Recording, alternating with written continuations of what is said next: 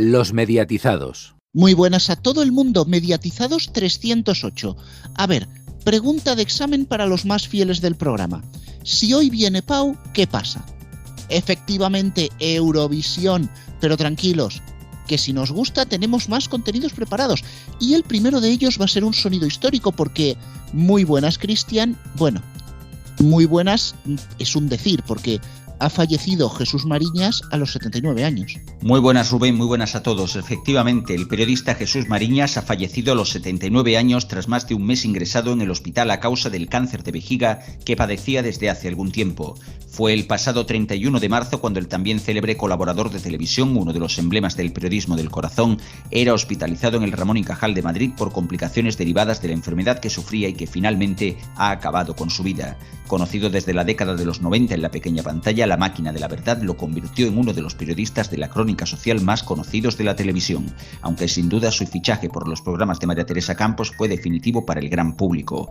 Después en el programa dedicaremos un sonido histórico a toda su carrera. ¿Vamos a hablar de deportes? Sí. ¿Lo vamos a hacer con Alfonso? Sí.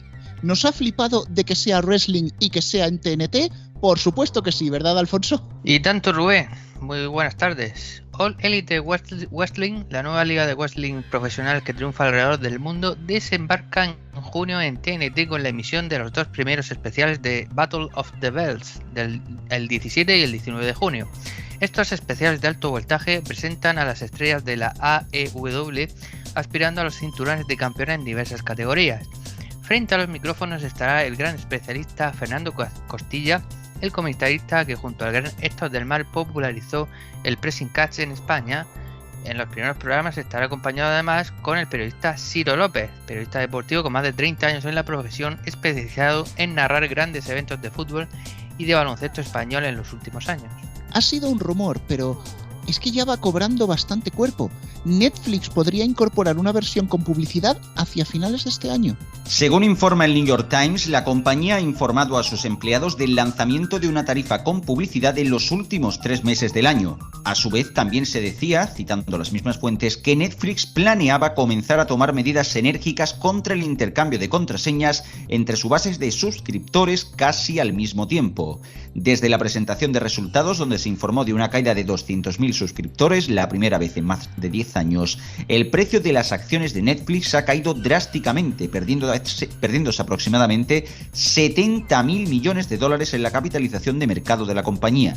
Movistar Plus completa la experiencia de Azón con la integración de su aplicación en el descodificador UHD. Esto parece una nota de prensa. Sí. La app de Dazón ya está accesible desde el menú principal junto a los accesos de otras aplicaciones como Netflix, Disney Plus, etc. Y también desde el buscador y el dial 103 en el descodificador de ultra alta definición, el cual se prevé que esté para todos sus clientes antes de acabar 2023. Además, el, sintonizador, eh, al sintonizar perdón, cualquiera de los canales de Dazón, aparece un botón que dirige a la aplicación. El proceso de activación de usuarios para conseguir las claves de acceso a Dazón se mantiene sin cambios. Los canales de Dazón 1 a 4 continúan disponibles en sus diales tanto en el descodificador IPTV y satélite como en la app Movistar Plus y Web Player. El canal Dazón F1 se mantiene sin cambios. Entre las competiciones más destacadas que ofrece Dazón se encuentran los mundiales de Fórmula 1 en MotoGP, la Premier League, la UEFA Women's Champions League y Liga Inglesa o Euroliga de baloncesto, entre otras. A su vez, Movistar Plus incorporó en el dial 104 el canal Nickelodeon Ukraine Pluto TV, a su familia de canales infantiles. Este canal está dirigido a niños y jóvenes que han tenido que salir de su país con el conflicto bélico y es 100% en idioma ucraniano y se incluirá también en la oferta de Movistar Plus Lite. No solo en la de Movistar Plus Lite, desde hace unas semanas lo tenéis disponible gratuitamente en Pluto TV España.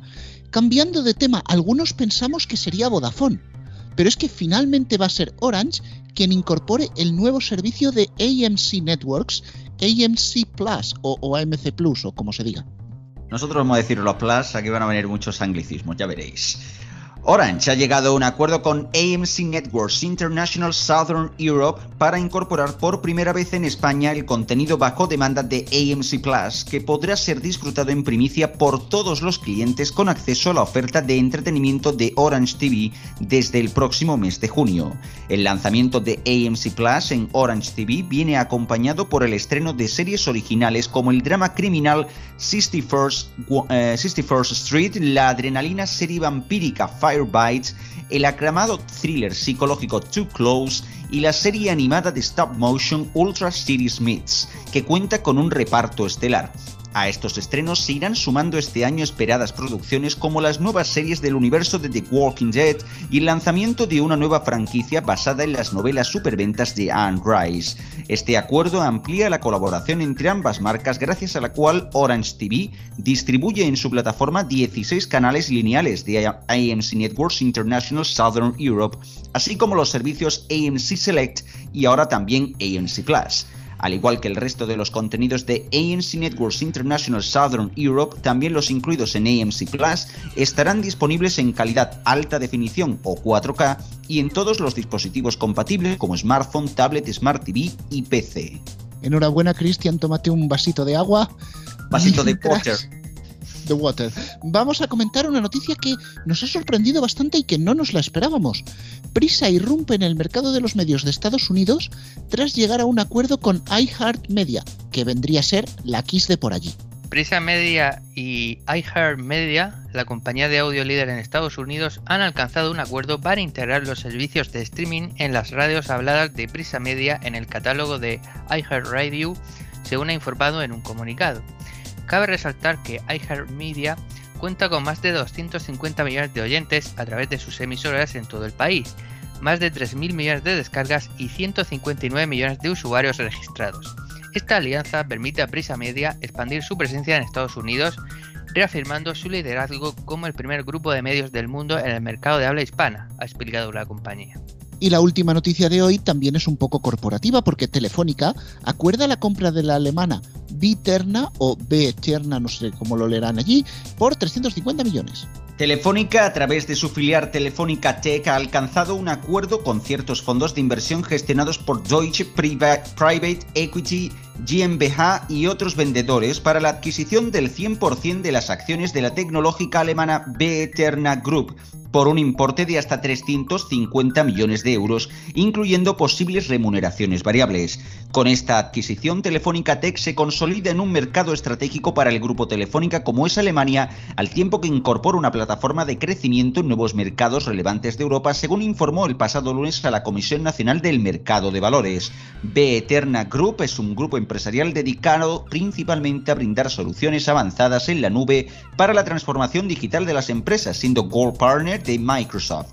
En 2021 alcanzó los 121 millones de euros de ingresos por forma a través de sus operaciones en, entre otros mercados, Alemania, Austria, Suiza y Dinamarca. Hasta aquí el informativo de medios. Más noticias en neo.es con dos es y en todas nuestras redes sociales, en Twitter arroba neotv y arroba los mediatizados, así como en nuestras respectivas cuentas de Facebook y en el canal de Telegram de los mediatizados. Como siempre, Antonio con su frase y tenemos que dar la bienvenida a los mediatizados que faltaban. Francisco Garrobo, muy buenas. Muy buenas, Eurovisiva semana. Y el que vuelve a casa no por Navidad, sino por Eurovisión. Pau, muy buenas. Muy buenas, un año más. ¿Cómo estáis? Bueno, eh, yo tengo que decir que a estas dos personas no hay que subestimarlas en absoluto. Han sido capaces de tragarse la primera semifinal entera y no dormirse en el intento. ¿Cómo lo conseguisteis? Bueno, eso lo dices tú, ¿eh? Hoy yo, no, a ver, yo que lo vi desde el sofá, porque Pau sí que lo, Pau sí que lo vio desde el pabellón, lo que fuera eso, eh, yo que lo vi desde el sofá, de verdad que había momentos en los cuales si no llega a ser por Twitter y los grupos de WhatsApp, me hubiera pegado un tiro, también os lo digo. o sea... Es que el problema de estas semifinales es que son muy flojitas, sobre todo porque los grandes candidatos están en el Big Five que solamente el sábado. Entonces, claro, eh, la calidad es bastante mediocre. Bueno. Cosa, cosa rara que esté precisamente en el Big Five. Cuatro de ellos podríamos decir que van a tener una buena posición, como mínimo. Yo creo que el quinto a lo mejor también. Podemos tener un resultado histórico que es una pena que sea histórico porque tendría que ser así prácticamente cada año. Para eso son el Big Five. Pero bueno, por fin parece que podemos decir que se lo están tomando en serio, luego los resultados serán los que sean. Pero esto es lo que estábamos pidiendo, sobre todo especialmente a Reino Unido y a España durante las últimas dos décadas, si no más. Y que precisamente son los dos del Big Five que más arriba están. Bueno, Italia también, pero bueno, que Italia, Italia siempre está ahí, Reino Unido y España. Vamos, quizá vamos por partes, ¿vale? Vamos a dejarlo de la final para el final, así dejamos un poquito de, cebo tomatero. Empezamos primera semifinal, producción italiana, eh, Pau. Podríamos estar hablando de una de las peores ediciones de Eurovisión, no a nivel de la música, porque yo de verdad que todos sean canciones melódicas, no lo veo algo malo, esto es algo que, bueno, es cíclico, el problema es, vaya desastre de realización, entre comillas, de presentadores, eh, vaya desastre con los arcos. Eh, es que solamente falta que, se caiga algún foco el sábado. Eh, a ver, y aún, aún así, la, yo cuando llegué al, apartamento que tengo aquí en Turín, vi luego repetido la gala. Aún así, demasiado bien salió todo para el auténtico desastre que hemos estado viendo durante prácticamente dos semanas de ensayos. Eh, pero es verdad que ni tan siquiera los presentadores tenían demasiada química. Eh, Laura Pausini, que bueno, parecía que iba a poder ser una, de las mejores presentadoras, quizá, incluso de, la historia reciente de, Eurovisión, tampoco está demasiado suelta, están muy corsetados. Eh, como dices, el, tema del arco es, terrible.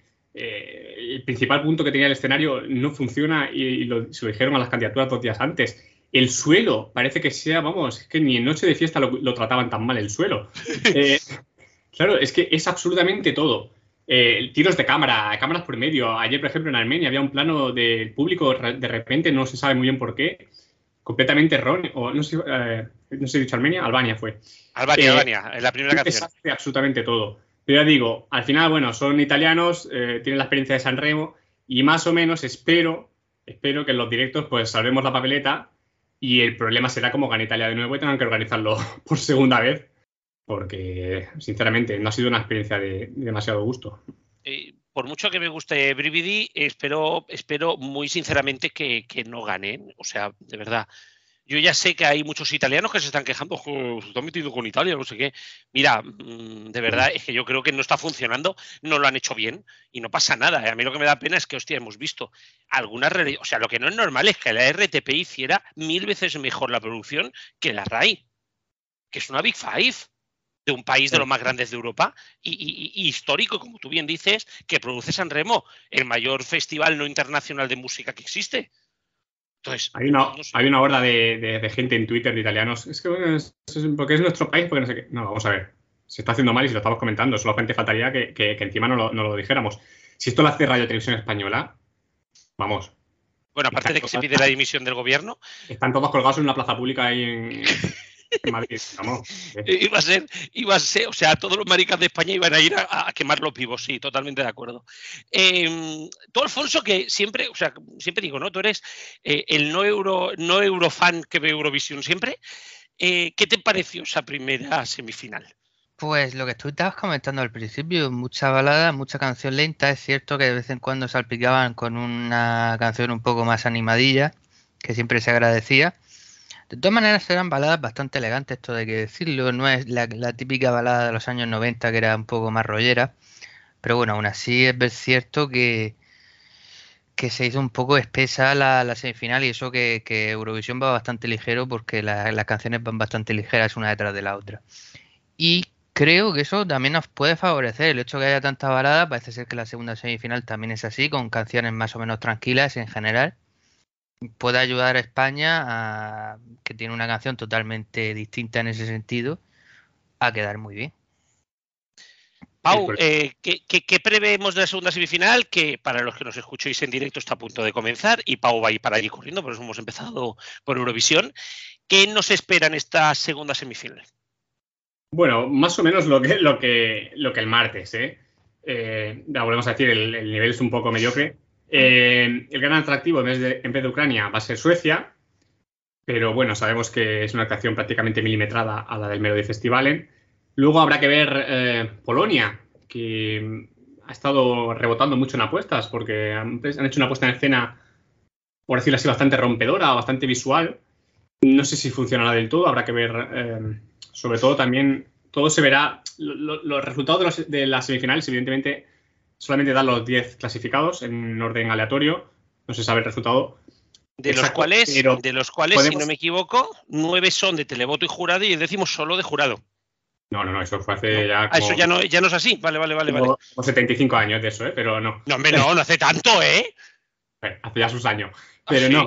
Los 10 clasificados son mitad y mitad de, jurado y de, público. Lo que pasó ayer, precisamente, el martes, es que lo más probable es que Ucrania arrasase bastante con el televoto y entonces el jurado hizo bastante lo que quiso. Si os fijáis, las, las canciones que se clasificaron por un poco de sorpresa, que no era tal, pero bueno, fueron Islandia, y, Lituania, con Suiza también. Y, Portugal.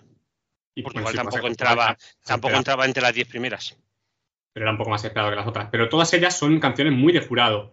Entonces, claro, si Ucrania eh, concentró el televoto, luego el resto del televoto se, diluyó mucho entre las otras. Entonces, el peso del jurado era mucho más importante. Pues yo fíjate que creo, pues yo fíjate que creo que es al revés. No creo que Ucrania tuviera tanto televoto. En la semifinal, al menos, yo creo que sí. Yo creo que no. Tampoco yo creo seguro, vamos. Mm, yo, creo, yo creo que no, porque precisamente eh, las que rebotaron a mejores posiciones fueron las que, o sea, tengo la sensación, ya te digo, por, por quienes se acabaron clasificando, Portugal tenía, tenía mucho tirón entre, determinados eurofans, eh, también la de los, eh, ¿cómo se llaman esto? La de la, que se creen, o sea, la de los lobos, pues sale el nombre ahora. Noruega. Noruega, la exactamente. De Noruega. La de Noruega tenía mucho. La de Noruega por lo menos era animadilla, la de Portugal era para cortarse las venas. Ah, pero a mí me encantan, yo lo siento, es que soy muy de Portugal y de Noruega, me han encantado. Em, pero bueno, no sé, yo creo que Ucrania no está tan bien en televoto, no lo sé, ¿eh? luego veremos y bueno, uno de los dos acertará seguro. Tenemos, tendremos lo, veremos. es lo que iba a comentar, cuando sepamos el running order, el, orden de la, de la, final, que lo deciden los productores, y se decide en base a hacer un espectáculo más o menos equilibrado, con canciones lentas y rápidas, y luego también mucho en los resultados de las semifinales. En este caso también habrá que estar atento a dónde ponen a Ucrania, no solamente por ver si podemos intuir algo de los resultados de las semifinales, sino por ver qué es lo que quiere la, la UER. Mm, si la ponen a abrir la semifinal, la final, perdón, eh, probablemente, o en el número 2 o 3, querrán hundirla un poco y quitarle las opciones que tenga. Em, no lo sé. Habrá, que ver, pero es muy importante el running order. Con todos los respetos, eh, creo que Ucrania, de igual que actúe primera o última, que quien la vaya a votar, la va a votar. Sí, pero no es lo mismo. Precisamente. perdón, perdón. No es lo mismo. Si actúas de los primeros, actúas a las 9 y cuarto, 9 y 20 de la noche. Las votaciones empiezan a las casi a las 11 y media. Mm. Eh, han pasado dos horas. En cambio, si estás en el número 25 o 24, eh, las líneas se abren, si actúas la última, se abren 30 segundos después de actuar tú. Sí, pero que ¿quién está votando a Polonia por la canción? Seamos ahí a Polonia, a, Ucrania por la canción. Nadie, pero esta canción, esta canción no hubiera pasado, no hubiera pasado a la final si no fuera por, por, la situación de la guerra. Por lo tanto, da igual que actúe la primera que la última, la gente le va a votar única y exclusivamente porque es Ucrania. Sí. Por eso yo creo que la UER va a tirar por Ucrania para abrir porque va a ser la única que no le afecte el, que no le afecte el resultado. Sí, yo, yo, estoy con Pau, ¿eh? yo creo que la pondrán al principio, pero para restar un poco, mm, por equilibrar, en el sentido de que, aunque es, cierto, estoy coincido contigo en que la mayoría de gente la va a seguir votando cante cuando cante, pero si se le restan un poco de votos porque está inflada por, por lo que está, pues eso equilibra un poco la situación. Y no solo eso, sino que además es muy probable que pongan a Reino Unido 23 o 24 que es la única de momento favorita que está en la segunda mitad, tras el sorteo de mitades. Y entonces con eso van a intentar concentrar el voto del Reino Unido, que probablemente gane el jurado, e intentar que gane también el o que quede segunda en el televoto y que tengamos además un festival en, Reino Unido, que sería lo que probablemente también ocurriría si acabara ganando Ucrania, que se tendría que celebrar en otro país. Em, precisamente ahí hablamos, entramos un poquito en las en quién puede y quién no puede ganar. Todo hace indicar que Ucrania va a tener muchas posiciones para poder ganar. Todo hace indicar que Italia está muy bien situada. Al menos en las apuestas parece que Italia está eh, en el top 2, top 3. Mm, y luego están Reino Unido, Suecia, España y no sé hasta qué punto podríamos hablar de Grecia y Polonia, pero ya bastante más distanciadas. Eh, tú bien has dicho, aquí parece que todo hace indicar que la UER quiere que gane el Reino Unido, ¿no? Bueno, yo creo que van a, de momento no todo lo hace indicar, pero que lo van a intentar, yo creo que sí. Porque ya te digo, según el sorteo de las mitades, es prácticamente la única opción que tiene, que tiene la, la Uber para concentrar voto, porque claro, el problema es ese, que no hay realmente un país que sobresalga muchísimo y que sea una competencia muy directa de Ucrania, sino que está repartido, como decíamos, en Reino Unido, Italia, Suecia, incluso España y podríamos incluso añadir eh, Grecia, Polonia y Holanda. Em, entonces, claro, mm, lo suyo sería que concentráramos el voto en un país, eh, sobre todo para, quitar las opciones de Ucrania. Que yo sigo pensando que Ucrania, que sí, va a ganar el televoto, eso es evidente. Pero, o no tan evidente, porque las apuestas no lo dan tampoco. yo no lo tengo tan claro que gane el televoto. Yo creo que el del jurado va a ganar más que el televoto. Va a estar ahí, ahí. ¿Cómo va, a, ser más votado en el jurado que en el televoto, hombre? Porque precisamente, precisamente hay un voto más político a veces en el jurado que en el, público. Que va, que va, bueno, no. No. Em, Vamos. El jurado. los, 12, los 12 y los 10 de los jurados, la mitad los conocemos. O sea, no me fastidies. No, es para tanto, pero. Eh, entonces, si, esto es así, si queda, mm, por ejemplo, top 3 en el, o top 5 en el jurado, entonces que quiten el jurado. A mí puede haber una guerra, puede sonar fatal. Pero si estamos en un concurso y estamos con un papel de un jurado, que actúen como jurado. O sea, me vas a decir que teniendo a Reino Unido, a Italia, a Suecia, a Polonia, a Grecia, a Holanda, a Portugal, a bueno, y a todas las que se clasifican ahora. Claro, a todas las que se clasificaron ayer, baladas y, canciones y bozarrones. ¿Cómo un jurado va a poner a top 10 a Ucrania? Y no solamente un jurado, sino muchos de ellos, la mayoría de países, y no solamente décimo, porque si es décimo en el jurado probablemente no gane Ucrania, sino que tendría que ser como mínimo, mínimo séptimo en la, en la media de jurados. Ucrania va a quedar, Ucrania va a quedar en el top 4, top 5 del jurado. Vamos. Tampoco me extraña, en el pero por la sencilla razón que en, el, que en el jurado, en el jurado votan personas. Y a estos también tienen su ahí. Entonces es muy probable que, por eso te digo, yo no creo que, que vayan tanto a tener doces. Pero muchas, muchas de estos le van a dar dieces y ochos a patadas. Votan, personas, pero votan profesionales. pero, los pero, pero los profesionales también ven la tele. Yo no son exentos de esto. Ojalá todos ellos sean como Miriam Benedito y voten lo que les apetezca en vez de lo que tendrían que votar según el público. Porque es que si no... Pero. Sí, sí. Pero es que aún así, aún así, eh, si, por ejemplo, lo que comentábamos, si Reino Unido gana el jurado, o Italia, es muy probable que en el televoto también sean segundos o terceros esos países. Sí. Eh, entonces, es probable que, bueno, ya pasó el año pasado, ya pasó también otros años, que no ganando ninguna de las dos partes de, de la votación, acaben ganando el Eurovisión en, pero recordemos, recordemos que Italia la octava, ¿eh? Si tan importante es el running orden, Italia la octava. Porque para quien no lo sepa, el organizador, como es quien tiene que poner quién actúa y quién no, ese se sortea y tiene el puesto decidido ya desde hace meses. O sea, probablemente España sea decimoprimera o decimosegunda, decimotercera. Yo tengo aquí eh, yo tengo, tenía aquí una pregunta que hacerte. Eh, aquí la cuestión está clara y es que hay tres canciones que van a ser más importantes en la primera parte. Entendiendo que Italia va en el 8, ¿eh? Em, en el 9, perdón, no sé por qué digo 8. En el 9. La cosa es, eh, ¿los italianos van a intentar poner a Slow Mo lo más alejado posible de Brividi para evitar una competición o van a ser de esto? Y sobre todo, ¿a quién van a elegir para cerrar la primera parte? Porque hay dos canciones movidas, además de la de Ucrania, que son eh, Subwoofer y Slow Mo lo normal sería que una abriera, otra fuera a mitad de la primera parte y otra cerrando la primera parte. Sería lo normal.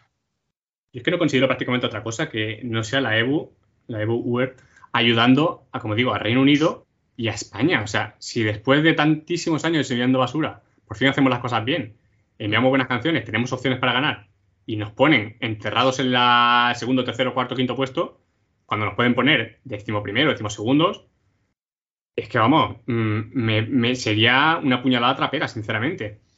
Eh, yo, me espero. Otra ¿eh? cosa que Italia novena y España decimoprimera, decimosegunda. Eh, o decimotercera incluso, porque no se sabe exactamente dónde acaba la primera mitad. Em, depende, porque hay, una, hay un papel más de cada, ¿no? O sea, es. Y a Ucrania al principio y Noruega por el medio. Claro, es que yo lo que haría es, o sea, lo normal sería abrir con Ucrania, yo creo que sería abrir con Ucrania, porque además sería una manera de darle el homenaje, etcétera, etcétera, ¿no? A la Eurovisión. Su Woofer, ponerlo en torno al 7, 6, 7 antes de Brividi.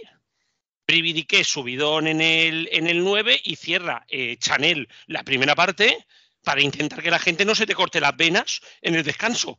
El verdadero problema es como Suecia saque también primera mitad. Va a haber hay un overbooking brutal brutal. No, pero a ver, por, por, por, estadística, o sea, es que ya no quedan tantos, tantos para estar en la primera parte. Ya veremos, ya veremos. Veremos, esto lo sabremos. Y a nivel la audiencia también, si concentras todos los favoritos al principio, tampoco les conviene a las televisiones que, esto claro. así. Claro, es que esto incluso puede ser perjudicial para Reino Unido. Porque si la dejas sola, va a ser un auténtico problema. También Porque al final todo el mundo está al principio, luego te vas a venir hacia abajo toda la, toda la gala y te encuentras con que luego ahí Reino Unido parece que sí, pero es que no va a acabar de destacar, porque la, gente estará con un bajón después de toda una primera parte con Ucrania, Italia, España, y como tú dices, ¿no? Pues yo creo que su Wofer va a tener mejor resultado de los que algunos ponen, en televoto, ¿eh? En jurado no. Probablemente sea, tenga bastante audiencia la primera mitad, luego baje un poco, pero se vuelva a recuperar justo antes de las votaciones, que es donde pondrán seguramente a Reino Unido a actuar. Así que quizá con eso lo, salva bastante. Mm, no lo sé. Yo ya te digo, ¿eh? no, lo tengo, no lo acabo de tener claro. Vale, aquí, las cosas. Y ahora vamos a ponernos a hablar un poquito de, la candidata de Radio Televisión Española, ¿no? Eh, Chanel. ¿Cómo la ves? Y sobre todo, ¿qué opciones tiene de top 5, top 3 y poder ganar? ¿Hasta dónde podrías mm, valorar que está la situación? Pues tengo un poco de sentimientos encontrados, la verdad. También porque es muy difícil ser objetivo con España, sobre todo este año, eh, después de haber ido a Benidorm, después de haber visto las actuaciones cientos de veces, eh, también he visto todos los ensayos de, estos días. Eh, luego también influye, evidentemente, el miedo histórico que tenemos de, todos los resultados que hemos tenido, de que sabemos que siempre puede fallar algo, ¿no? Ese, ese miedo ahí. Y luego que han añadido unos cambios para la versión de Eurovisión que me dan un poquito de mala espina. No creo que terminen de aportar demasiado, y quizá abaratan un poco la actuación. Yo agradezco el esfuerzo que han hecho, han intentado un poco ir al doble o nada, ¿no? Ya que estábamos entre los favoritos, pues mira, lo damos todo, hacemos estos cambios y ¿por qué no intentar atacar la victoria? Pero igual conseguimos el efecto contrario. No sé, yo un día me despierto que pienso que podemos ser top 5 bastante relativamente fácil y otro que vamos a estar mm, en el top 10 bajo.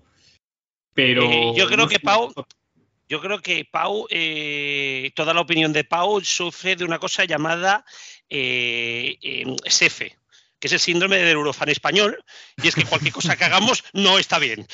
O sea, porque no, no nos va a entender, esto no va a funcionar, es total. Bueno, eh, también es la voz de la experiencia, ¿eh? o sea, la experiencia de muchos años de ver que nos, que nos ocurre eso. Ya, bueno, por eso digo, ¿eh? que esto es. el, síndrome no es culpa de la gente, es culpa de, Radio y Televisión Española que está haciendo una mierda con Eurovisión años allá, ¿eh? El primer paso importante era creérnoslo nosotros mismos, no solamente los solo fans, sino Televisión Española y la propia candidatura. Y bueno, eso ya lo tenemos, desde luego, ya te digo, han, intentado ir a por todas, que eso ya es, mucho que, decir. Em, no lo sé, en el ensayo del jurado de ayer, em, que España actúa para grabar la, performance que, colgarán en unos, minutos completa después de, la segunda semifinal en la web de Eurovisión. Ha habido también algún tipo de cambia, de, de, de cámara. Em, y ya digo, los elementos sorpresa, que no sé si puedo decirlo, aunque prácticamente está todo filtrado. Sí, no, no, eh, hombre, ayer ya tuvimos, ayer ya tuvimos el vídeo que Radio Televisión Española lo colgó del primer ensayo de la semifinal, ¿eh? o sea, ah. ese colgó entero. Em, pues, em, por ejemplo, lo del abanico, el tema de la trompeta, luego el gorrito final después del pling. Em, también son algunos guiños para intentar rebañar algunos votos más del jurado, pero ya te digo, es que no lo sé. Y luego, claro, me entra también el miedo el año pasado, la canción del diablo, que la pusieron a abrir la, final. Que, eso, fue, eso fue un, insulto a, Eurovisión. Quedó decimosexta, era un bombazo. Era un zambombazo. También es verdad que la gente no estaba tan, tan fuerte con ella como con España. Pero claro, es que todo puede pasar. Y. Sí, pero bueno, quizá Chanel la podríamos, la podríamos acercar más quizá al fuego de Lenny Fureira. Sí, sí, sí, sí. Podríamos acercar más allá y recordemos que Fuego quedó segunda, ¿no? Sí, sí. Y porque estaba todo ahí delante. Y porque, exactamente, porque estaba Israel delante y, según Las, según las apuestas, el top 10 se paga 1,33, es decir, tenemos un 66% de opciones de, de top 3 y el top 5 a cuota 2, es decir, el 50%. Por tanto, bueno, mm, se paga eh, bastante bien, bien en el sentido de que somos bastante favoritos para el top 10 y sobre todo para el top 5. Así que el 75%, perdón, 75% para ser top 10. No, yo creo que, yo creo que top 10, eh, el otro día, ayer lo comentaba con Alfonso, yo creo que el top 10 lo tenemos asegurado. debería de haber un cataclismo, lo que tú dices, abrir la gala para, para quedar fuera del top 10, o abrir la gala o ser el tercero, ¿eh? o sea, estar en los primeros, en los primeros puestos. Yo creo que un top 5 es totalmente asumible. Creo que un top 3 sería un éxito y un éxito alcanzable. Y ganar, yo lo situaría en torno a. Sé que voy a decir una cifra porque me apetece así, ¿eh? pero yo creo que puede estar en torno a un 10%. Creo que es lo tiene difícil ganar, pero no descartemos una sorpresa. Porque además, si cerramos la primera parte, recordemos que cada dos años, y no por. esto no es un tema de que sí o no, sino que en los últimos 10 años, la mitad de las veces han ganado canciones que han actuado en la final de la primera parte. Sí, pero en cuatro de las nueve últimas, ¿eh? Excesivo buen, excesivo buen, buen, buen televoto. Eh, la, si han actuado en la primera mitad, ¿eh? Es, ya te digo, para el televoto bastante mejor la segunda. Pero bueno, sí. El, también me daría rabia que no consideramos una buena clasificación por todo el tema, ¿no? De que nos hemos currado, Benidorm, la gente está con la candidatura. Sería otra decepción que aunque fuese un resultado muy bueno, ser décima, por ejemplo, se iba a vivir como una gran decepción, un poco al estilo de Rosa. Y, bueno, yo creo que más decepción fue Bet que Rosa, ¿eh? Sí, también. Entre los eurofans fue casi más decepción Bet que Rosa. Mm, no, pero es que lo Entre de los eurofans, ¿eh? Claro, es que era entre los eurofans y lo de Rosa fue a nivel España. Exactamente. Rosa fue, Rosa fue el Mundial de Sudáfrica y Bet fue pues lo que es una final de Eurovisión para los eurofans. Y Bet fue una decepción ganarlo, sinceramente, no veo ganando a Chanel. Tendrían que darse muchísimos condicionantes. ¿Y si se dan? Ojalá. ¿Y si se dan, Pau? Vamos, a ponernos en esa situación. ¿Qué pasa si le dan el micro de cristal a Chanel? Aparte de que los que estáis en el pabellón o los que estáis por Turín eh, vais a volver de lado, eh, ¿qué, qué, pasa? Porque ya hay hostias por ver quién va a organizar Eurovisión y es una sensación de, bueno, es que aquí ya se están ofreciendo ciudades para, para albergar Eurovisión. Bueno, es evidente que Valencia se organizaría en Valencia. No tengo la menor duda. Yo no lo tengo tan claro, ¿eh? Eva Mora dijo que se haría un concurso, pero bueno, los concursos están para, para hacerlo como tú quieres la televisión, la RTV que tú quieres, ¿no? Y entonces, pues, Valencia, pero vamos, fijo, es que no me cabe la menor duda. Todos sabemos, todos sabemos que pase lo que pase, va a ser acusado a alguien. Si se va a Valencia, porque el PSOE se lo ha llevado para su ayuntamiento. Si se va a Madrid, porque todo se queda en Madrid. Si se va a Cataluña, que es para contentar a Esquerra. Eh, o sea, da igual, pase lo que pase, va a haber follón con, con eso. Pues, no sé, quizá, Pau, tú Pues te mira, tienes que ir ya. Si queréis que no se enfade nadie, que se la den a Puerto Llano, que a nadie le importa. Eh, bueno, no, oye, Rubén, os paséis el día teniendo noticias en la web sobre cosas que pasan en Puerto Llano. No me fastidies que a nadie le importa. Eh, bueno, Pau, te despedimos ya porque tú te vas para la, para la segunda semifinal. Vas a ver el directo. Que me la voy a Y- perder. Y, pero y bueno, hoy votamos, lo- ¿eh? Sí, sí. Eh, lo importante, eh, para cerrar, es me gustaría recalcar que es continuar en esta línea. Da igual el resultado que consigamos. Si seguimos en esta línea de, de- de hacer un buen festival, de conseguir buenas candidaturas de artistas, más pronto que tarde conseguiremos la victoria. Así que si no es este año, será, será el que viene o el otro. Estoy convencido. Pues bueno, lo hablaremos la semana que viene seguro porque Rubén, si nos lo permites, volveremos a tocar ni que sea mínimamente Eurovisión, ¿no? Sí, lo sé, que la semana que viene me lo volveréis a tocar con Eurovisión, el tema, digo. Pero vamos, yo os estaba, la verdad que yo no, no me meto mucho en esto porque aquí los eurofans sois los que sois, pero creo que hay, aquí hay demasiado flipamiento en general con Chanel, o sea, luego como venga Chanel y haga del 15 para abajo me voy a reír. Como Chanega 15 para abajo, hay alguien que se hace el Arakiri y creo que esta vez con razón. Sí. No, no, pero ahora ya siendo, siendo serios, viendo que la canción ha tenido empuje entre el sector eurofan, sí que estoy más o menos de acuerdo con que el top 10 se podría conseguir y superar a Rodolfo Chiquilicuatre, que para mí ha sido la mejor canción de Eurovisión. Pero ya Hostia, yo lo creo que a ti Subwoofer te gustará. ¿Cómo? Los de Subwoofer te gustarán. ¿Desde el Woofer? Subwoofer. Eh, Nor- Noruega. Norue- Noruega. Norway. Tupuan. Vale, no, no sé la que es porque no me he escuchado absolutamente ninguna ni lo voy a hacer. ¿Has escuchado alguna vez la canción esta de... Y, y qué es lo que dice el zorro? Lo de The Fox. eh, pues parece que son ellos los que están debajo de las máscaras. Ahí lo dejo. Noruega, el salmón está muy bueno. Eso es como si hubiéramos mandado a Eurovisión a la Casa Azul. Aunque yo preferiblemente mandaría a tu madre es puta y me lo pasaría mejor, pero Sería ¿Cómo? divertido. Sería divertido cuando menos. Así que bueno, ya volviendo al tema y siendo serios para ir finiquitando, el top 10 yo sí creo que se puede conseguir. El top 5 lo empiezo ya a ver difícil y de ahí para arriba todo lo veo difícil. Hay que reconocer que la canción podría ser mejor, ¿eh? y entonces sí que estaríamos ahí verdaderamente como favoritos. Eh, no somos quintos, aproximadamente quintos, eh, por casualidad, mm, ni por ser España, ni por la historia que tengamos en el festival. Es que la canción le falta un pelín para estar verdaderamente ahí arriba de todo. No, estoy tan de, no estoy tan de acuerdo, pero bueno, ya lo veremos. Eh, el sábado lo veremos y el jueves lo comentaremos. Bueno, a ver, Garrobo, que tenemos que soltar a Pau, ah. que se va de camino al auditorio. ¿Cómo se llama el auditorio de Turín, Pau? Pala. Pala Olímpico. Me voy a ir apuntando ese nombrecito por si acaso. No para, ciego, ¿eh? para olímpico. Pues nada, eh, Pau, muchísimas gracias y que, bueno, y que lo disfrutes a ti que te molan estas cosas y lo comentamos toda la semana que viene. Y bueno, estaba claro que Eurovisión iba a ser el tema de portada, pero es que tuvimos otra noticia triste que nos vuelve a traer el sonido histórico. Los mediatizados. El sonido histórico. Exacto, es el momento del sonido histórico y para eso está como siempre aquí para ciego muy buenas. Muy buenas a todos, aquí estamos de nuevo con el sonido. Así que pues nada, lo dicho, no hay que presentarlo porque ya lo hemos dicho que el sonido es de Jesús Mariñas. Jesús Manuel Pérez Mariñas nació en La Coruña en 1942, periodista especializado, como decimos, en la crónica social o del corazón, escribiendo en periódicos como La Razón o casi siempre acompañando a María Teresa Campos en televisión o a Jaime Cantizano y como no en tómbola junto a Carmele Marchante con sus clásicos rifirrafes. ¿Tú qué haces ahí vestido con estos precios imposibles? ¡Que te calles, Carmele! Yo os declaro marido y mujer. Podéis besaros. Me voy a poner esta noche de pizza. ¡Que te calles, Carmele! No quiero, son los precios imposibles de Plus Super Descuento. Empezó de botones y de camarero, pero poco a poco fue introduciéndose en el mundo de la prensa rosa, llegando a escribir para Semana o Pronto. En la radio de los años 70 estuvo con Luis de Lormón protagonista sin Radio Minamar de Barcelona en el programa Mitad y Mitad de Alejo García, ya en los años 80, o en los 90 con Antonio Guerrero en el primero de la mañana en la COPE. En prensa siguió con época y tiempo de hoy durante varias décadas y en televisión, aparte de su trabajo inicial en televisión española.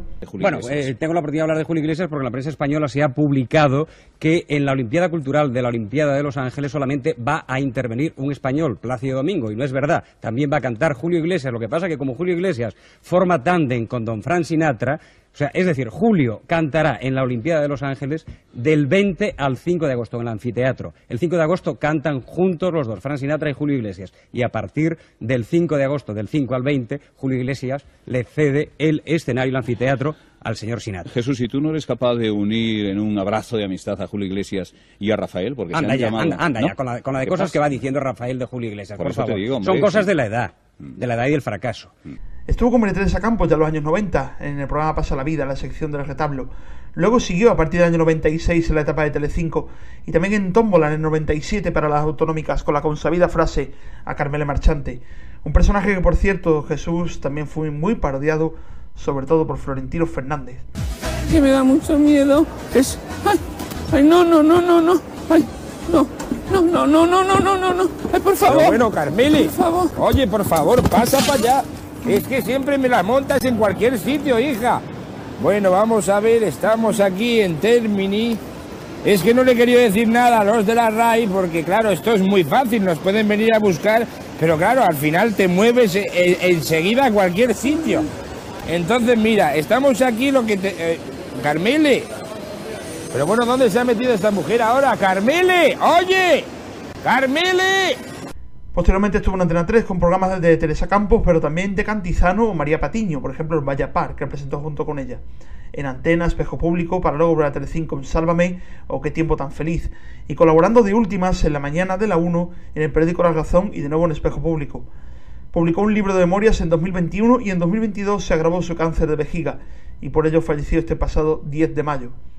Desde aquí los mediatizaron esto me sentido homenaje a una de las personalidades de la prensa rosa, la antigua usanza, de la escuela de José Miguel Rodríguez Sieiro, de Chelo García Cortés, de Maica Vergara, de Rosa Villacastín y de otros tantos y tantos. Jaime Peñafiel también, por supuesto, mm, también estamos en esa escuela. Jesús Mariñas.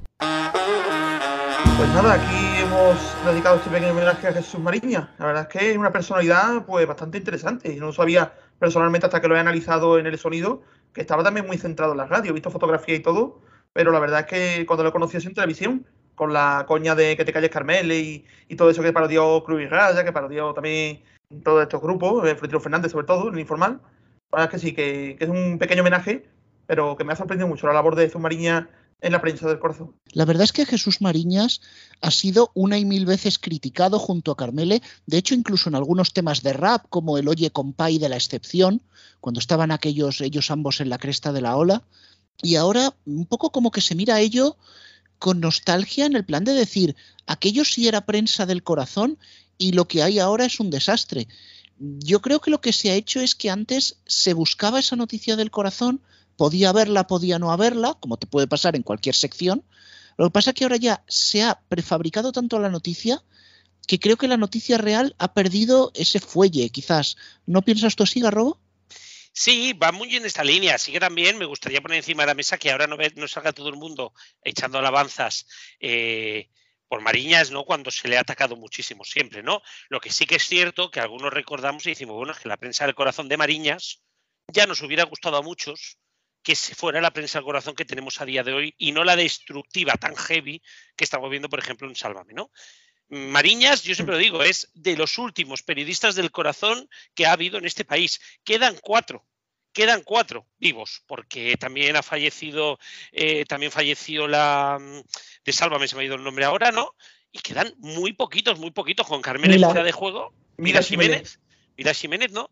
Con, con Carmele fuera de juego también, no nos quedan prácticamente periodistas del corazón. Ahora hay gente del corazón que se dedica a hacer de periodista, que es muy diferente. Pues bueno, venga, para intentar suavizar un poquito este mal trago que siempre es un sonido funerario, Alfonso, ¿de deporte que tenemos? Bueno, vamos a animarnos un poco y comenzamos con la liga. Como es tradicional, las dos últimas jornadas unifican horario y todos los partidos con algo en juego se disputarán el domingo a las seis y media. En Inglaterra, el sábado que viene a las 6 menos cuarto se jugará la final de la Copa entre Liverpool y Chelsea televisado por Dazón. En Italia, los partidos de la Serie A por el título de Milan e Inter serán el domingo a las 6 y 9 menos cuarto respectivamente por los canales de Movistar Plus. Y por dejar todo el fútbol listo, el miércoles que viene a las 9 de la noche, Liga de Campeones por Movistar Plus retransmitirá desde Sevilla la final de la Liga Europa entre Eintracht de Frankfurt y Glasgow Rangers. Pero no solo de fútbol viven las plataformas. Vamos con más cosas. En motociclismo tendremos las carreras en el mítico circuito de Le Mans a las 11, 12 y 20 y 2 de la tarde. En la CB se disputará la última jornada de la liga regular. Todos los partidos con algo en juego serán a las 9 menos cuarto bajo las cámaras de Deportes en Movistar Plus y vamos. En fútbol sala, el sábado y domingo será la Final Four de la Copa del Rey y lo televisa Teledeporte. En la NBA van a comenzar las finales de conferencia y Movistar Plus y vamos retransmitirán todos los partidos. Y por último, en tenis concluirá el Master 1000 de Roma emitido por Deportes en Movistar Plus. Creo que tenemos un minutillo así, que yo creí que no nos iba a dar tiempo, pero quiero introducir aquí un comentario personal a la noticia que leíamos sobre iHeartRadio y Prisa, que incluía sus emisoras, eh, la verdad es que últimamente estábamos acostumbrados a que las noticias sobre el grupo Prisa pues fueran números económicos malos, que, que se vendían cosas, que se refinanciaba la deuda. Y de repente cuando cambia esto, después de la amenaza de que Vivendi entrara a saco en la compañía, parece que ahora sí que se están empezando a mover, ¿no? Eh, vemos esta inclusión, vemos la compra de ese 20% que tenía Godot, vemos que parecen meterse en otras cosas y, por ejemplo, buscando una mayor rentabilidad en sus radiofórmulas musicales, tuneándolas un poco por aquí, un poco por allá, que, a ver, aquí nos reiremos. Y yo haré bromas y haré coñas sobre los 40 dial y tal. Pero el penalti lo falla quien lo tira. Y creo que por primera vez en bastante tiempo, Prisa está tirando penaltis. Ahora Totalmente veremos cómo les sale, pero por lo menos se mueve. Totalmente de acuerdo, totalmente de acuerdo. De una prisa que la veíamos totalmente desahuciada hace tres años a una prisa que a día de hoy parece reforzada. No sé dónde han sacado el dinero, no sé dónde han sacado las ideas, pero se ha de reconocer que está muy reforzado y el movimiento del 20% de Godot es importantísimo, mucho más de lo que parece. Bueno, pues, ¿sabéis qué? A ver, ¿qué? Que de todo lo que iba en este programa, yo hoy necesito el medio informativo. ¡Bravo!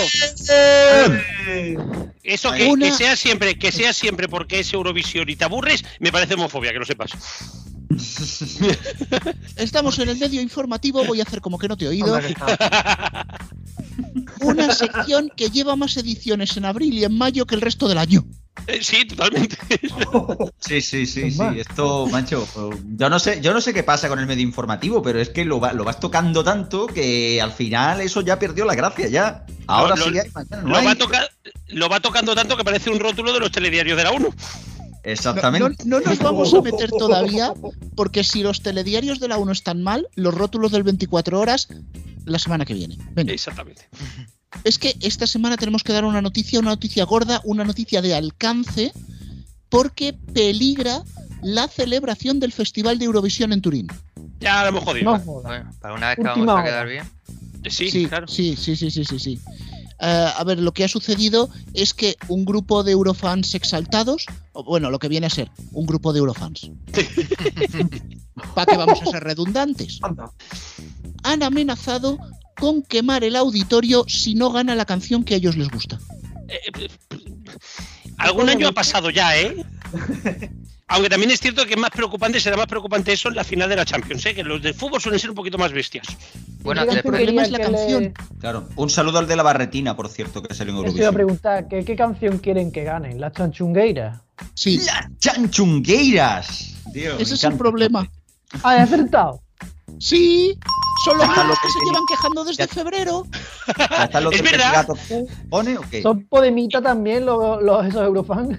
No, pero es verdad que, o sea, los eurofans de, de las Tanchugueiras, y yo voté a Tanchugueiras, o de verdad un poquito pesados a veces, ¿eh? Con todo el cariño, ¿eh? Sí, por eso lo llamaron, la han renombrado como las chanchungueiras, por algo será, Garrobo. No, pero ellas, las pobres, no tienen culpa. Por cierto, que las voy a ver en, en concierto este julio. Claro, no, ellas no, esto- pero todo esto- alguno, algunos, alguno que por ahí exagera apoyándola sí. No, yo creo que hay alguno todavía está diciendo que esto estaba manipulado, pero claro, han tenido que montar, que montar un dispositivo de seguridad alrededor del auditorio palaciego, digo, palarcour, ¿Para parkour? ¡Parkour! Palaciego, ¿qué ha pasado aquí? no, ¿no era el auditorio este de Palaciego el que se hace Eurovisión este año? Exacto. Se, se llama el auditorio Pala y nosotros le hemos puesto ciego. Ciego es como se va a quedar la gente cuando vea la realización de eh, la RAI en este Eurovisión, sí. Claro, a ver, es un, un dispositivo de seguridad eh, promulgado, por supuesto, por la organización del festival, que en su primer día ya se han colado 30 carteristas. A ver, también os lo digo, también os lo digo que alguno puede estar al frente de los mandos de la producción, hacedme caso. Ahora, yo te digo una cosa. A mí la puesta en escena de Chanel me parece de migrante. ¿Por qué? ¿Por qué? Pero es que la tienen ahí bailando medio desnuda, con todo el slow-mo al aire. ¿Cuál es el problema? A ver, Tenía que entrar, te- te- te- tenía que lomo. entrar. Eso está muy bueno, ¿eh? Hay que reconocer que los slow de los bailarines también se ven mucho. Esos son Ya, slow pero a ver, que eso, que eso la propia Chanel lo ha dicho. Que está haciendo un esfuerzo enorme. Dice que estoy aquí, que me deslomo con la coreografía. Ostras, esto no, no va a acabar bien. ¿eh? Sí, sí, pero a ver. Es que, ¿dónde, dónde se pone? ¿eh? Yo, donde se ponga un lomo, un slow-mo adobado, pues, hijo. Yo, de verdad, os- Lomo con tenéis mucho, tenéis mucho hate contra Slow Mo y vamos a ganar. Sí, sí, Yo, sí. para todos los que queráis apoyar a Slow Mo, os recomiendo que el sábado por la noche pongáis el canal de cachitos en YouTube. A eso de las recomiendo- 9 a las 10, ¿vale? Y yo os recomiendo quedéis ahí pongáis toda la el noche. canal Cocina, que os explicarán cómo hacerlo. Sí, sí. El canal que, Cocina eh, especial es que, Slow Mo eh, empanado. ¿El que un bocadillo o Eurovisión?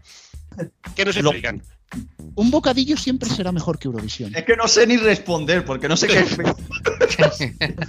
Bueno, venga, como esto se está yendo mucho, mucho de bola, vamos a pasar de la televisión en abierto a la televisión de pago, porque la semana pasada informábamos que había nuevos paquetes de Mi Movistar, que no es una aplicación, sino un tarifario nuevo que se ha sacado Movistar, y la cosa es que no han gustado mucho al público. Sí, como que dicen que no son suyos. No me lo esperaba. Claro, entonces lo que ha tenido que hacer Movistar es mejorar esa oferta y a todos los que contraten alguna de, la tari- alguna de las tarifas, porque son muchas, que están en mi Movistar, les darán acceso a un canal de televisión exclusivo. ¿Cuál? Menos ¿El uno. Cartoros? Atraco por Movistar Plus. Ese, ese es muy Eh, famoso en. Movistar, sí. No sabemos muy bien cuál será la... Eso. No sabemos muy bien cuál será la temática del canal, pero iniciará sus emisiones el próximo viernes a las 10 de la noche con el estreno de la película de terror titulada Ha llegado la factura. Es curioso que, también pod- que- que también podría ser para una factura de la luz. Sí, pero para eso ya se pone ya de anunciante en Eso es un spin-off, Garrobo. Ah, Ahora, Rubén, hay una cosa que me, que me, que me preocupa, porque ¿por qué no han empezado la película a las 3? Ya pueden haber empezado Atracos Movistar Plus con Atraco a las 3. Claro, porque a las 10 la luz vale más cara. Ah, claro, es verdad. Tanto pensado. Y a las 8 a las 9 más todavía. Joder, eso ya ves. Cómo duele.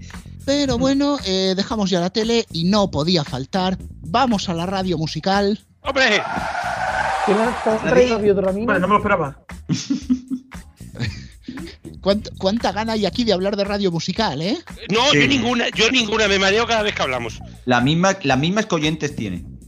Por cierto, esto no, esto no es el medio informativo. Puse Radio Le este domingo y habían vuelto a la horaria antigua. La de los cinco Radio Le. También el turno era grabadísimo. problema- Digo, pero ver en todo el turno el día que era. El problema no es que pongan ahora las horarias a 1,5x. El problema es que un día se equivoquen y pongan la horaria a 0,5x. ¿Os lo imagináis? Pues no. Radio Le. Hombre, vendría así, exactamente lo que os iba a decir. Esto es lo que podrías poner a las 5 o 6 de la mañana, ¿sabes? Exacto. Para que la gente que está volviendo diga, joder, como me, joder, el subidón que me ha dado la droga, ¿no? O sea, Así, claro. Sí, sí. Que no sabes si es el subidón de la droga o es que se le acaban las pilas a la radio. también es verdad. También es verdad. Nosotros tenemos, nosotros tenemos un GIF, un GIF en el grupo de Telegram donde le tiran una radio a uno en la cabeza. Una radio esto con dos altavoces. Pues vendría a ser eso. Sí, iba a decir que también hay que decir una cosa, hay que estar drogado para escucharla. Bueno, Eh, que más los o 40, menos- los 40, los 40 mujeres, los 40 señora Classic. En general. Bueno, pues más o menos eso es lo que sintió Francisco Garrobo la semana pasada cuando se enteró del número uno mundial de los 40 principales en 10 países a la vez. Y esto no es medio informativo, esto es real. O sea, soltando, o sea. soltando billetes ahí como la Almeida diciendo poco me parece, ¿no? ¡Hombre! Poco me hombre, parece. hombre, yo me tengo que ir más. Vamos, o sea, se escucharon. ¿Sabéis cuando en las máquinas tagaperras alguna vez habéis jugado y cuando salen, salen el premio que se escucha clic, clic, clic? Pues eso fue la sede de, Los de los tres 40 siete. durante toda la semana. Los 3-7, Los tres literalmente. Bueno, pues eh, resulta que les ha gustado tanto la iniciativa, ha tenido tanto éxito, que el próximo número uno será el primer número uno interplanetario de los 40. ¡Joder! será número uno en todos los planetas donde los 40 emite. Eh, será muy variable porque, ¿En bueno, en la Ganímedes? Tierra tener el número uno será caro, pero me han dicho que en Júpiter sale bastante baratito, ¿eh? En Y eso que Ganímedes, es un- y en Constelación Ganí- Orión. ¿Le Exacto. de Raticulín y todo eso también? Exacto. ¡Piu, piu! El, el el que- 40 Global Show va a ser para escucharlo ahora, madre mía. Bueno, está Universal Show. Exacto. No, no, no. Universal, no. Intergalactical Show, perdona. Que lo Intergal- intergaláctico es un tema de Beastie Boys. ahora que hablamos, ahora que hablamos sí. de lo del 40 Global Show, Tony Aguilar también eh, en Eurovisión tal y cual, madre mía, lo vamos a tener hasta en la sopa este hombre. Bueno, lo que pasa es que este intento de número uno interplanetario ha venido con polémica, Un día, no, qué raro. Porque no pueden asegurar que el que compre el número uno en Plutón salga en el Pluto. Claro, Pluto. Ah, El Pluto. Hombre, pues también te digo una cosa, también te digo una cosa, sonar ahora mismo como número uno de Pluto TV quizá te da más audiencia que alguna emisora de los 40. Tuche. Bueno, ni que fuera Europa FM. Bueno, no, es que entonces, entonces seguramente Filming tiene más audiencia. Claro, es que vamos a ver. eh, si fuera en Europa FM sería como en el golf, con negativos. Ya, está. Sí, dejas número uno de ver, ¿no? Exactamente. Sigue. En fin, bueno, si hay alguien que sabe liarla más parda que yo, ese es Pac-Man. Antonio, hoy confírmame si tenemos carta. confirmo, hay carta. Pues nada, vamos a darle al play y que sea lo que Dios quiera. Hola Rubén, hola Antonio, Genie God Robots. Como todos sabéis, ha muerto Jesús Mariñas. Ahora parece que fue el iniciador de un modo de hacer prensa rosa que está muy de moda. Parece que el Sálvame y muchos de estos programas son herederos de Tómbola, que era el programa en el que brillaba Mariñas. Muchos españoles no podíamos ver ese programa, pero todos nos enterábamos de cómo era ese programa, quiénes lo conformaban y qué pasaba allí. La cuestión es que la gente se refiere mucho a tómbola para estos temas, pero luego siempre tenemos que referirnos a la radio, bastante antes, cuando se hacían ya crónicas un poco, digamos que poco elegantes, bastante picantes y algo faltonas. Muchos hablan de la mesa camilla de Encarna, pero histórico precisamente es Mariñas, cuando estaba en el programa de Luis del Olmo, porque por las mañanas había programas para marujas, nada de estrellas de la mañana que hicieran información, sino solo marujeo, y era Mariñas el que se metía en todos los fregados. Queridos añoradores. Ahora todos los programas del corazón están muy denostados, pero si echamos la vista atrás, este tipo de cosas ya pasaban por la radio hace mucho tiempo, pero no tenían ese San Benito de radio basura, sino que eran frescos espacios de radio que ahora se recuerdan con cariño, como si se hicieran cosas de verdadera altura cuando todos sabemos que no se hacía otra cosa que lo que se hace ahora, pero con menos recursos y sin imágenes. Que faltar y meterse con el personal, pues ya se hacía. Pero ahora queda mal por la radio. Hay cosas que dependiendo del medio y de la época están bien o mal vistas. Hay cosas que recordamos como algo divertido o no, dependiendo de nuestra percepción histórica. Sírvalo de Mariñas para hacernos reflexionar sobre esto. Muchas veces no cambia lo que se hace, sino nuestra percepción sobre lo que se hace. Bueno, yo sobre esto quiero decir dos cosas. La primera que, vale, algunos no lo veíamos porque nuestra autonómica o no lo ofrecía, o en el caso de Castilla-La Mancha directamente no existía, pero sí que era un programa carne de zapping de cualquiera de esos zapping que luego se emitían en Nacional. O sea que al final los momentos más que fuerte que fuerte, pues sí que acababan saliendo en Nacional. Y lo segundo, ¿el bien visto o el mal visto? Pues es muy relativo. Quizás ahora el mal visto sea en realidad que el público que demanda corazón se ha ido a la tele, se ha ido a la radio y el que se ha quedado en la radio no demanda corazón. Lo echaban también en televisiones locales, por cierto. Carl Sagan publicó en el libro El mundo y sus demonios esta cita y me vais a permitir que la lea. Siempre que afloran los prejuicios étnicos o nacionales, en tiempos de escasez, cuando se desafía el autoestima o vigor nacional, cuando sufrimos por nuestro insignificante papel y significado cósmico, cuando hierve el fanatismo a nuestro alrededor, los hábitos de pensamiento familiares de épocas antiguas toman el control. La llama de la vela parpadea, tiembla su pequeña fuente de luz, aumenta la oscuridad. Los demonios empiezan a agitarse. Exactamente igual que lo que ocurre con esto. Yo creo que no puedo superarlo ya. Claro, es que después de esta frase yo solamente quería añadir que todo lo que se hace en la radio no siempre está bien. El virus King nunca ha estado bien, ¿no? Bueno, y después de que Cristian nos haya dejado sentados de culo a los que estamos aquí en la mesa con esa cita, que estábamos ya sentados pero nos hemos ido más para atrás, venga, ¿quién se atreve a hacer quiniela para Eurovisión? ¿Quién gana? Eso, eso, a ver, va. Vamos a decir ganador rápido, ¿eh? uno por cabeza y así fallamos todos, va. Eh, Tanchugueiras. Ah, el otro. que, que, participen. A ver, para ciego. Noruega. Venga, eh, ¿quién más me queda, Antonio? Españita. Venga, Rubén. Pues yo voy a decir Ucrania por motivos obvios. Eh, Cristian. Me sumo. Vale, Alfonso. Italia. Pues venga, yo, como ya ha dicho España, Antonio, yo voy a decir Reino Unido. Va, así tenemos todos. Es imposible que no acertemos. Bueno, falta o sea, país. Solamente no, no, no, no, no. hemos dicho a todos, hemos dicho a todos los que están arriba, exceptuando Suecia. Sí, o sea que ganará Suecia. Eh, entonces ya sabemos yo, quién va a ganar Yo Suecia. les apoyaré poniendo Nickelodeon Ucrania a la hora del festival. Solamente puede ganar Suecia y que no acertemos.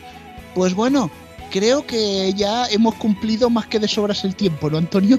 Sí, sí, sí, sí, ya hay que cerrar. Las canciones son Creative Commons y estamos en muchos podcasts y en YouTube y en emisoras y hasta la semana que viene con más slow mo. Sí, os, la semana que viene, como sabréis, el post de Eurovisión, pero no os preocupéis porque a la siguiente haremos un programa más normal, ¿vale?